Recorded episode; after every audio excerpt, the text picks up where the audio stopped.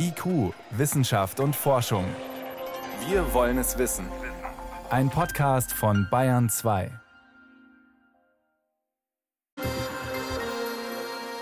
Physik ist manchmal zum Verzweifeln. Ja, für manche von uns schon in der Schule, aber auch für gestandene, für weltbekannte Physiker. Stephen Hawking zum Beispiel, er ist seit 2018 gestorben. Manchen gilt er als Genie.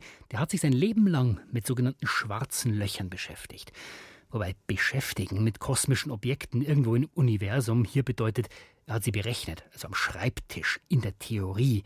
Und deswegen war sein Problem oft, theoretisch hat das alles gut gepasst. Zum Beispiel bei den schwarzen Löchern. Aber ob es in echt da draußen im Universum dann wirklich so abläuft, da war Hawking auf die Experimentalphysiker angewiesen, also die, die nachmessen. Eine der besonders faszinierenden Geschichten, die Hawking bei seinen Schreibtischreisen entdeckt hat, hatte bislang kein Happy End. Wo war er da unterwegs? Wir reisen erstmal weit in die Zukunft. Wir schreiben das Jahr 4322. Mit vollem Tempo rast das kleine Raumschiff durchs All. Fast so schnell wie das Licht. Plötzlich ertönt ein Alarm. Die Sensoren erfassen ein schwarzes Loch. Ein Gravitationsmonster mit ungeheurer Schwerkraft. Der Bordcomputer leitet das Ausweichmanöver ein. Doch, oh weh, die Steuerdüsen versagen. Das Raumschiff bleibt auf seinem Kurs, hält direkt auf das schwarze Loch zu. Die Schwerkraft zerrt an der Hülle. Metall verbiegt sich ächzend. Panik bricht aus. Da vorne, der Ereignishorizont, schreit der Commander.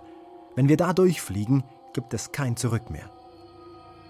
Doch es ist zu spät. Das Schiff passiert die unsichtbare Grenze, den Point of No Return. Dahinter ist die Schwerkraft so gewaltig, dass ihr nichts mehr entkommen kann. Kein noch so schnelles Raumschiff. Selbst das Licht bleibt gefangen. Das Loch ist schwärzer als schwarz. Was hinter dem Horizont passiert, bleibt für immer verborgen. Auch das Schicksal unseres kleinen Raumschiffs. Der Ereignishorizont ist also sowas wie die Grenze zwischen einem schwarzen Loch und dem normalen Universum, wie die Schale von einer Orange. Ja, innerhalb ist die Macht des schwarzen Lochs so groß, dass keine Information mehr nach außen dringt. Und genau diese Grenze, die hat Stephen Hawking sein Leben lang erforscht. Frage an meinen Kollegen Frank Grotelüschen, da gab es eine ganz besondere Sache, die hat Hawking rausgefunden. Welche war das? Ja, Hawking ist vor 50 Jahren, also 1971, auf eine durchaus grundlegende Erkenntnis gestoßen. Er hat zumindest in der Theorie herausgefunden, dass dieser Ereignishorizont eines schwarzen Lochs niemals kleiner werden kann. Mhm. Und das bedeutet zum Beispiel, wenn zwei schwarze Löcher kollidieren und dann miteinander verschmelzen, dann muss der Ereignishorizont des neu entstandenen Lochs größer sein als die beiden Horizonte der Vorgänger zusammen. Also bildlich gesprochen macht dann eins plus eins nicht mehr zwei, sondern zum Beispiel zweieinhalb oder drei. Mhm. Ja, und das hat Hawking damals mathematisch sauber hergeleitet und zwar ausgehend von Einsteins berühmter allgemeiner Relativitätstheorie. Und die Fachwelt hat gesagt, Hawkings Arbeit theoretisch spannend spannend, aber auch richtig? Ja, man hielt das schon für schlüssig und glaubte, dass Hawking damit richtig lag. Aber ja, in der Physik ist es nun mal so, dass man erst so richtig an etwas glaubt, wenn es dafür eben experimentelle Belege gibt. Also wenn ganz handfeste Messdaten so eine Theorie stützen. Ja, und das war die ganze Zeit ein Manko und für Hawking zu seinen Lebzeiten natürlich auch sehr schade, denn seine Theorien und Modelle, muss man sagen, haben sich in der Regel mit Phänomenen befasst, wie etwa dem Urknall. Mhm. Und die lassen sich im Labor mal nicht so schnell simulieren und nachmessen. Man muss also indirekte Indizien aufspüren und sammeln und das ist natürlich schwierig. Und deshalb blieb vieles von dem, was sich Hawking im Laufe der Zeit da ausgedacht hat, äh, ja, reine Theorie. Und das ist ja genau das Schicksal des Theoretikers. Also eine coole Theorie, aber der Beweis in der echten Welt steht aus. Jetzt sagt ein Forschungsteam aus den USA, sie konnten Hawkings Theorie wirklich erstmals beweisen und haben ein Instrument gebraucht, das gibt es noch gar nicht so lange, eine Messanlage für Gravitationswellen. Ja, das lässt sich seit wenigen Jahren machen und mit diesen Gravitationswellen, da lässt sich eben auch beobachten, wie schwarze Löcher zusammenstoßen. Denn wenn diese schwarzen Löcher zusammen donnern, ja, dann werden die Gravitationskräfte dabei so groß, dass sie dann regelrechte Dellen in die Raumzeit schlagen und diese Dellen breiten sich dann lichtschnell durchs All aus und ja, manche davon treffen dann auch auf die Erde und seit einiger Zeit gibt es eben diese kilometerlangen Lasersensoren, die dieses überaus schwache Zittern der Raumzeit tatsächlich messen können und seitdem das möglich ist, seit gut fünf Jahren, ja, seitdem lassen sich schwarze Löcher eben regelrecht belauschen. Wie können wir uns diese Anlage vorstellen, Frank?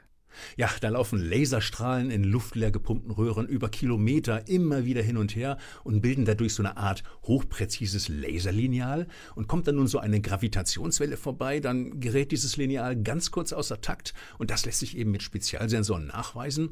Ja, und im September 2015 konnte eine Anlage namens LIGO in den USA die erste Gravitationswelle überhaupt nachweisen. Das war also damals nichts anderes als eine wissenschaftliche Sensation. Manche sprachen gar von einem Jahrhundertereignis denn damit war eine alte Prophezeiung von Albert Einstein in Erfüllung gegangen. Der nämlich hatte bereits 1916 postuliert, dass es solche Gravitationswellen eigentlich geben müsste. Und zwei Forscher haben ja auch den Physik-Nobelpreis dann dafür bekommen, für den Nachweis dieser Gravitationswellen. War denn diese wissenschaftliche Sensation dann auch der große Triumph für Hawking?